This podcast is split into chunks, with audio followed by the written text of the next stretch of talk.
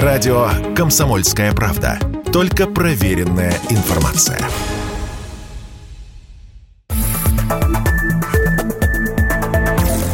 Новости союзного государства. Здравствуйте, в студии Екатерина Шевцова. Последние годы на Украине складывались внутренние причины для обострения отношений с Россией. Об этом президент Беларуси Александр Лукашенко заявил в интервью информационному агентству «Франс Пресс». По словам белорусского лидера, украинские власти намеренно ограничивали использование русского языка, оскорбляли и демонизировали руководство России.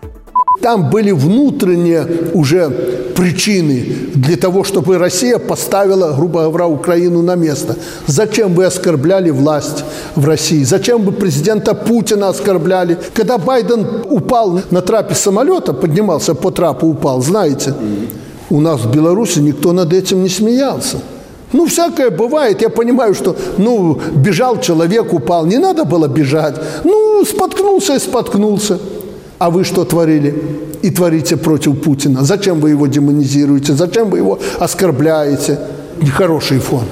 На вопрос журналиста о том, когда может закончиться спецоперация на Украине, Александр Лукашенко ответил хоть сейчас. Но есть главное условие – сесть за стол переговоров и согласиться, что они не будут угрожать никогда России и не будут иметь на территории Украины то оружие, которое будет угрожать российской территории. Но спецоперация продолжается, потому что гарантии безопасности России НАТО и США давать не намерены, продолжил белорусский лидер.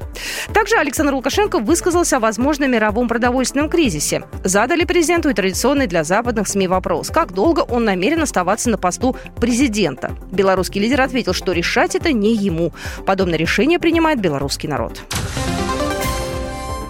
Президенты Беларуси и России Александр Лукашенко и Владимир Путин в ходе состоявшегося телефонного разговора согласовали вопрос назначения нового посла Республики Беларусь в Российской Федерации. Агремент белорусской стороны уже получен. Владимир Симашко на этой должности сменяет заместитель главы администрации президента Дмитрий Крутой, который в свое время непосредственно занимался разработкой союзных программ по углублению интеграции.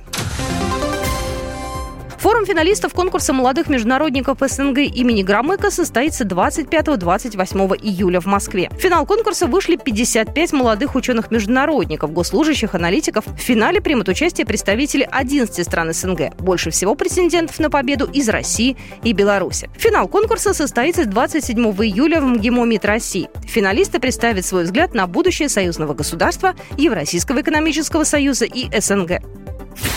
Программа произведена по заказу телерадиовещательной организации Союзного государства. По вопросу размещения рекламы на телеканале «Белрос» звоните по телефону в России 495 637 65 22. В Беларуси плюс 375 44 759 37 76.